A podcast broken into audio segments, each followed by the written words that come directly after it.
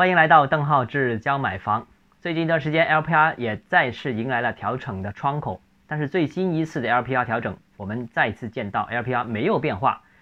这个已经是 LPR 连续十三个月的稳定。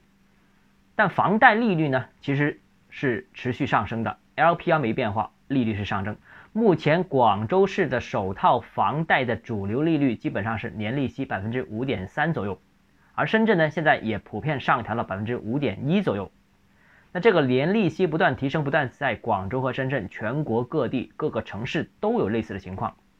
那 LPR 的问题是和基本面有相关。那虽然现在疫情在中国影响已经呃不是太严重，但是由于全球疫情的阴霾还没散去，所以全球经济复苏的前景未必很明朗。所以因此国家也没有采取收紧的很猛的一个货币政策。但另外一方面呢，就前期的宽松货币政策已经导致了一部分资产的价格上涨，或者说我们也见到全国全球大宗商品的价格上涨，所以现在关于宽松货币啊，各地包括国内也相对偏紧张，所以目前或者说是未来一段时间，我相信利率可能会维持一个相对平稳的状态，这个可能性仍然是比较大的。另外一方面呢，就是近期房贷利率上行呢，其实呢也并不是各个地方各个城市的一个调控结果。而是各个银行根据自身情况进行的一个商业考量和商业操作。由于啊，从去年底开始，各类商业银行或者金融机构已经确定了今年涉及房地产贷款的额度的上限，所以今年呢，各个银行对于房地产贷款这个额度的运用还是比较谨慎的。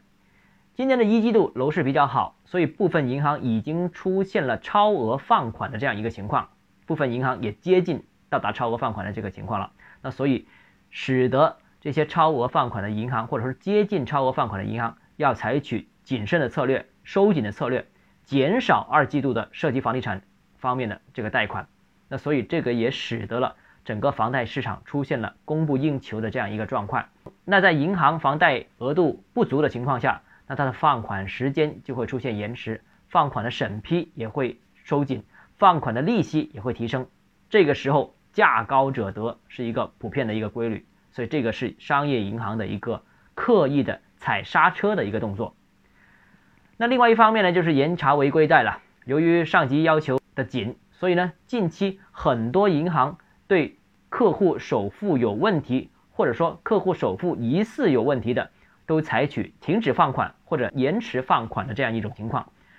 那现在违规资金被清理。那不违规的资金其实也或多或少受到一定程度的波及。刚才说到了，可能不违规，但是时间也延长了，啊，这个审查动作也多了。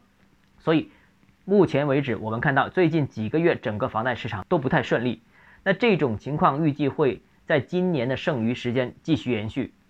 也或者放款时间长、额度不足、利息哎处于一个高位，都会是今年剩余时间的楼市的。呃，贷款市场的一个基本基调和一种新常态。好了，今天的节目到这里。如果你有购房疑问，想咨询我本人的话，如果你有商务合作需求，都请加 V D H E Z J M F，